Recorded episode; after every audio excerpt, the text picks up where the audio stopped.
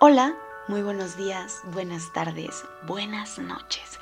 Siéntete bienvenido a este, tu podcast de psicología corporal conmigo, Hazali Morales.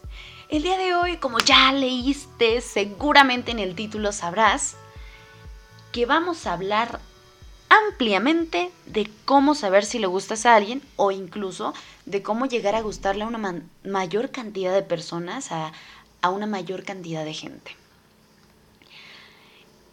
¿Y por qué tocamos, primero que nada, por qué tocamos este tema? Porque algunas de las personitas que han escuchado el podcast han preguntado de manera amplia, bueno, Jazz, ¿y cómo puedo saber yo si le gusto a alguien? ¿Cómo puedo saber si a esta persona la traigo?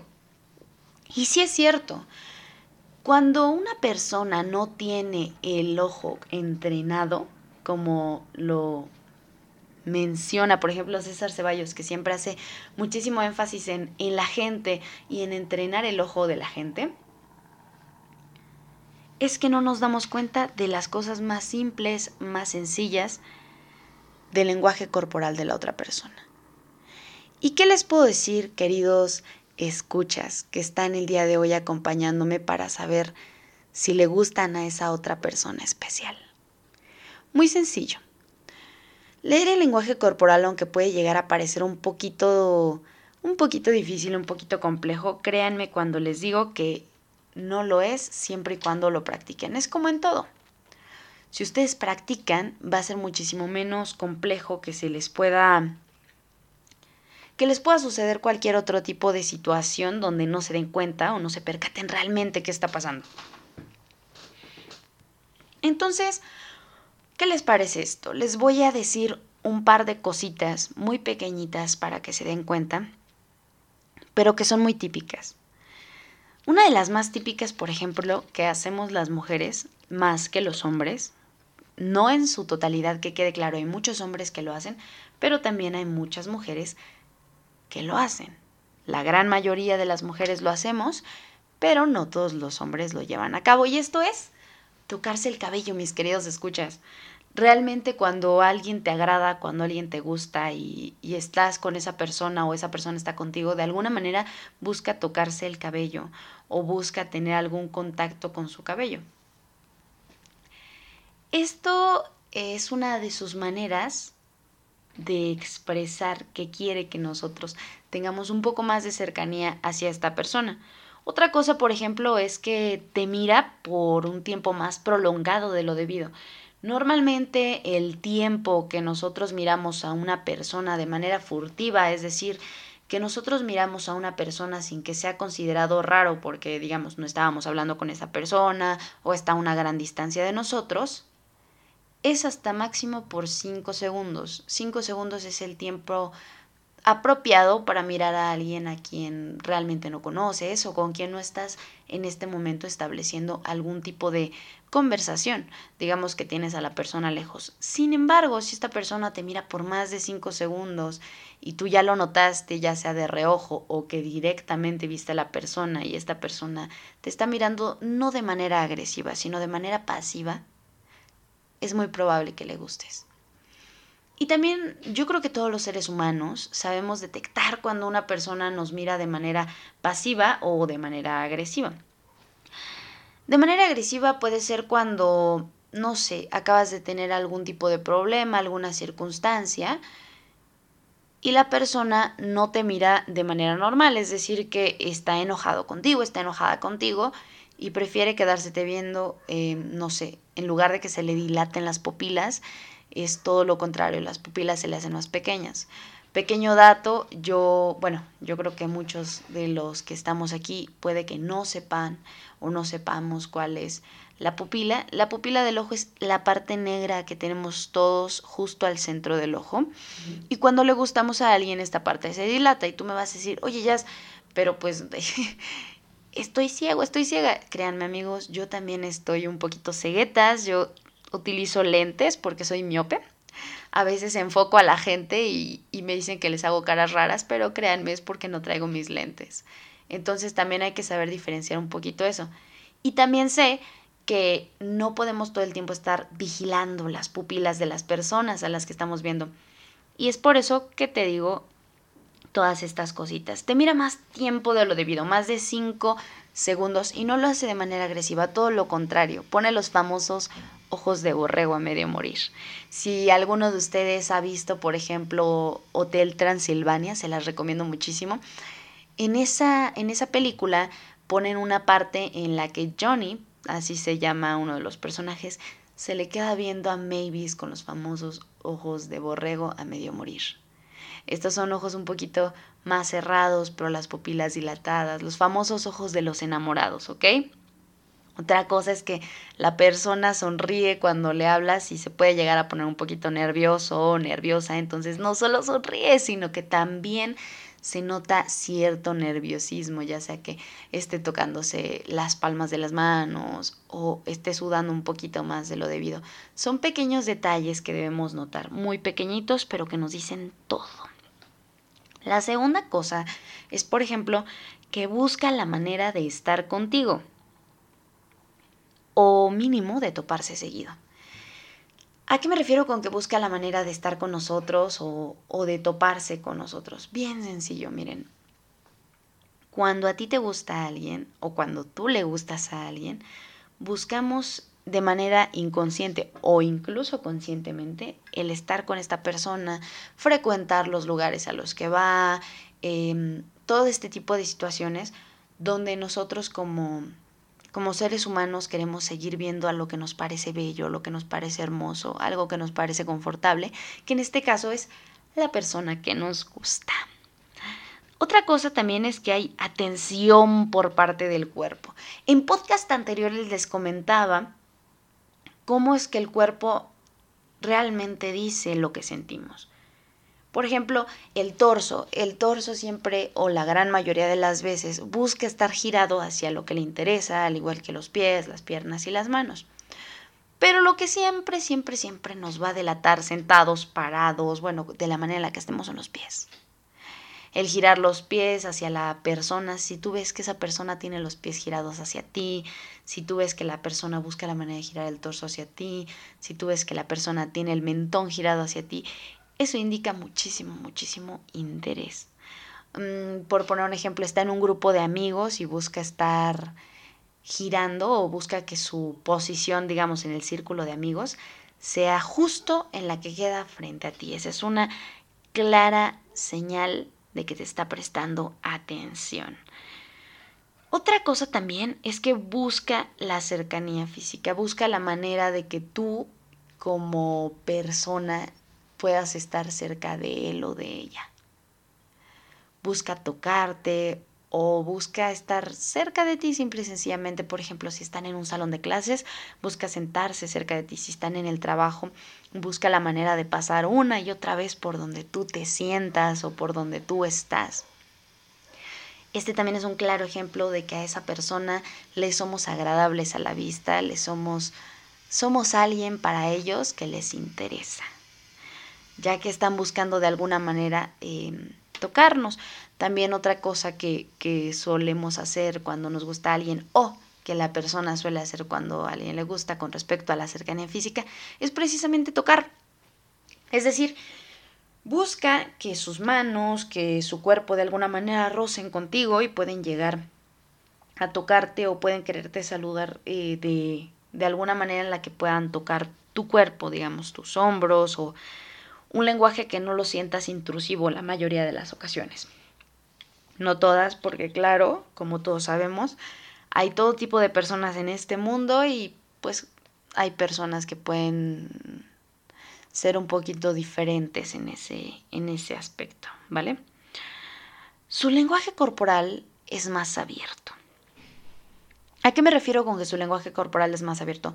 Busca ser más líder delante de nosotros y que nosotros lo podamos ver. Si es hombre, engrosa la voz, si es mujer, hace que suene más seductora, que suene muchísimo mejor la voz.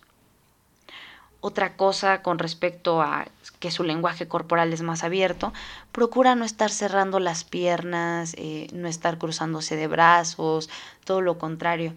Lo que busca es generar empatía, entonces puede incluso llegar a imitar los movimientos que nosotros realizamos de manera inconsciente para que a nuestros ojos pueda ser una persona muchísimo más atractiva, pueda ser una persona muchísimo más a nuestro gusto. Y tú me vas a decir, bueno, pero ¿esto qué tiene que ver? Bien sencillo, mis queridos escuchas, cuando a nosotros nos gusta alguien, solemos buscar algo conocido y no hay nadie más conocido en la gran mayoría de las ocasiones que nosotros mismos. Si nosotros estamos realizando un movimiento y la otra persona lo realiza, de manera inconsciente estamos pensando que esta persona se parece a nosotros y gracias a que se parece a nosotros le empezamos a dar características que son nuestras y que nosotros consideramos buenas. ¿Ok? Es la famosa característica espejo, pero no siempre funciona de esta manera. Eh, hay veces en las que todo lo contrario puede llegar a funcionar de, de, mala, de mala manera. Pero esto se los explicaré más adelante, no en este podcast, en un siguiente, porque créanme que ese es un tema que les va a interesar muchísimo, de verdad que muchísimo. Otra cosa también es que, por ejemplo, muestran interés y no buscan mostrar inconformidad. Cuando nos sonríen se les hacen pequeñas arrugas alrededor de los ojos y el hecho de que se les hagan esas arrugas alrededor de los ojos nos indica a nosotros como, como sus receptores de comunicación visual que esa persona nos está sonriendo de verdad. Créanme, queridos escuchas, que si alguien le sonríe y no está, no está la, la característica arruga en los ojos mientras esta persona sonríe. Quiere decir que la sonrisa es total y absolutamente falsa. No le crean nada. Absolutamente nada de, de esa sonrisa en específico, ¿ok? Otra cosa también es que al hacer contacto visual por mucho tiempo o o mm, de qué manera lo puedo expresar para ustedes. Bueno, miren, si la persona hace contacto visual con ustedes durante mucho tiempo y están platicando, eh, como se los dije, puede llegar a ser una buena señal en este específico caso, ya que no siempre aplica para cada cosa. Y como se los he dicho con anterioridad, no es lo mismo en una circunstancia que en otra y el lenguaje corporal va dedicado a cada una de las diferentes situaciones que se le presentan a la persona. Entonces ese es otro pequeñísimo detalle. Ahora les voy a dar información valiosa, información útil, información que si fuera oro los haría ricos, me cae. No, es que esta es la riqueza escrita, esta es la riqueza hecha palabras para ustedes en este podcast. Y es cómo gustarle a alguien o cómo gustarle al menos a más gente de la que creemos que les gustamos. Y es que les voy a decir un pequeño, un, un pequeño detalle, una pequeña cosita que va a ser mucho, créanme. Nosotros pensamos o llegamos a pensar en algún momento, no todos, pero yo creo que la gran mayoría sí lo hemos llegado a pensar, que quizá no le gustamos a alguien o que no, no somos tan atractivos para alguien. Eso es totalmente falso créanme que la otra persona suele percibirnos más atractivos, mucho más atractivos de lo que nosotros nos percibimos. Y eso, si nosotros supiéramos todas las personas a las que les hemos gustado en alguna ocasión, créanme, se nos subiría cañoncísimo la autoestima. Entonces, algo muy importante para nosotros, para gustarle a alguien más, primero que nada, yo sé que suena muy, muy, muy, muy, este, pues que ya lo ha utilizado mucha gente, pero sé tú mismo. ¿De qué te sirve tener a una persona a la que no le gustas por ti vas a tener que cambiar 10, 20, 30, 50 cosas solamente para agradarle? Para que al final termines sintiéndote mal y la autoestima esté mal. No, amiguitos míos, no tenemos que cambiar para gustarle a otra persona. Más bien, nuestra forma de ser tiene que gustarle a la otra persona. Y si no le gusta, pues lo que necesitamos nosotros, en lugar de cambiar nuestra manera de ser es cambiar de persona y también obviamente ir al, al, psicólogo. No hay nada mejor que ir al psicólogo, créanme que es lo más bonito que les pueda pasar, porque es algo mejor que una medicina, es, es medicina para la mente, es medicina para el alma. Yo se los digo, yo lo he tenido, yo lo he tenido, y a mí en lo personal me encanta, eh, mi psicóloga se llama, se llama Gloria, entonces eh, un saludo si nos estás escuchando por ahí. Tú, sabes que yo te tengo, un, te tengo en una alta estima. Ahora sí, a lo que nos truje, a lo que venimos, Chihuahua. Lo primero que nada es tener autoestima, amigos. Justo les acababa de mencionar que necesitamos nosotros atendernos a nosotros primero. Nuestra primera regla es la 111. Primero yo, luego yo y al final yo.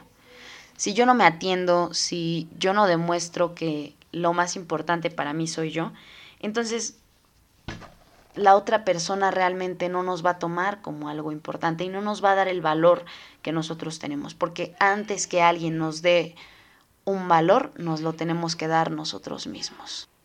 El mayor imán que nosotros podemos tener hoy y siempre va a ser el autoestima, créanme.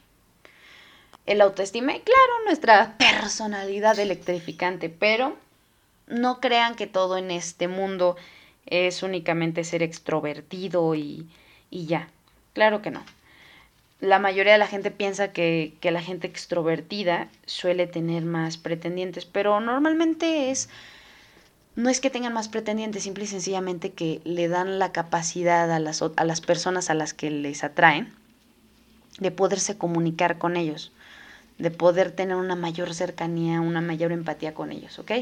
Pero solo es eso. Y si tú, si tú eres de las personas que no puedes pararte delante de un público porque te da miedo, créeme cuando te digo que le has gustado a más de una persona a lo largo de tu vida. Créeme que han sido muchas, bastantes.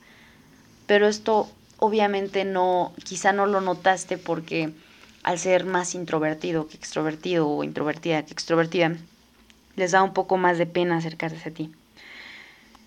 La segunda cosa es mostrar y sentir la capacidad.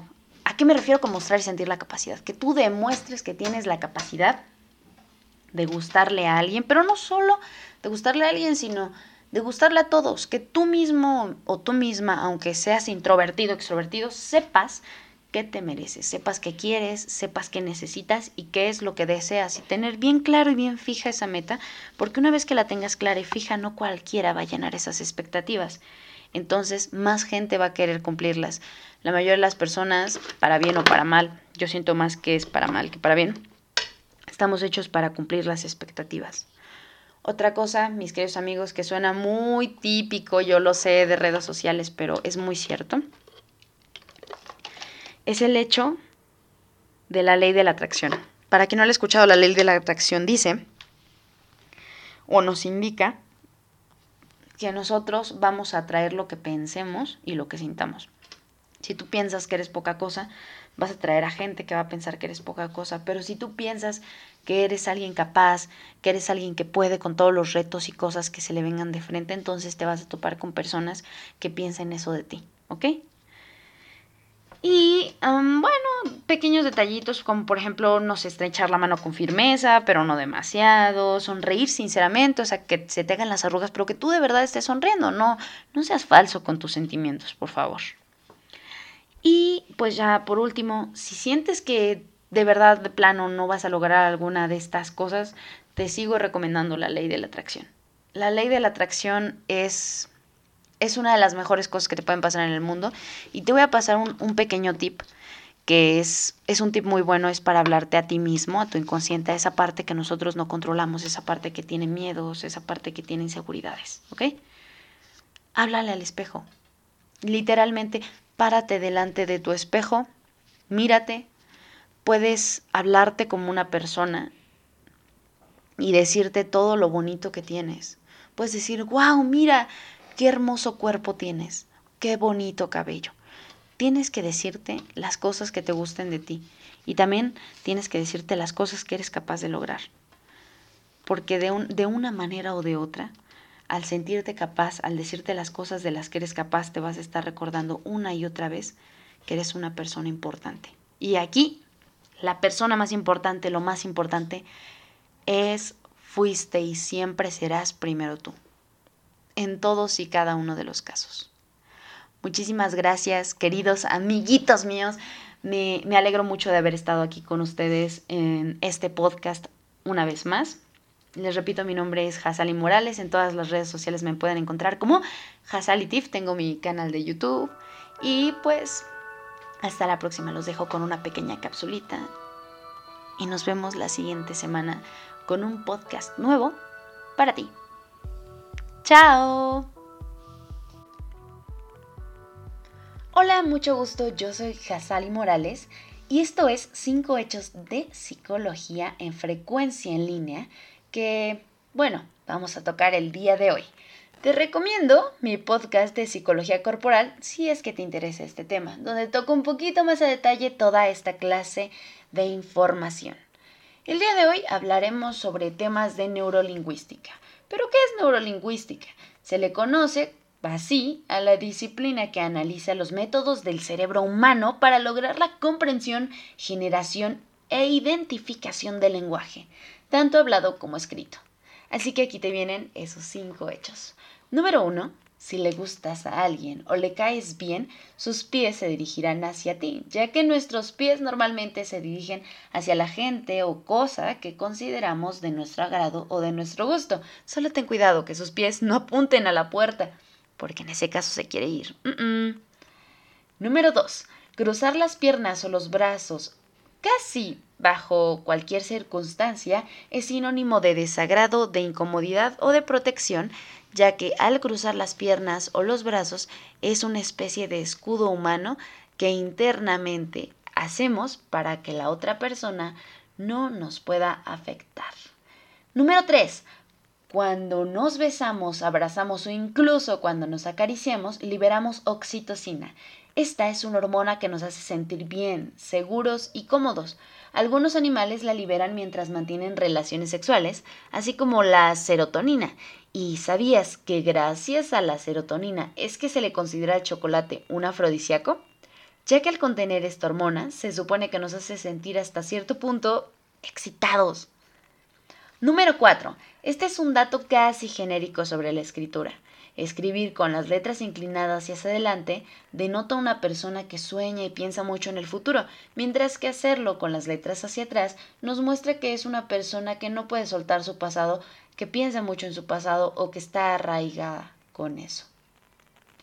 Número 5. Hablando un poco más de grafología, que es el estudio de la escritura de las personas y que va muy ligado con el neurolenguaje o psicología corporal, Escribir sobre la línea del cuaderno, debajo o por encima, también tiene un significado cuantificable psicológicamente.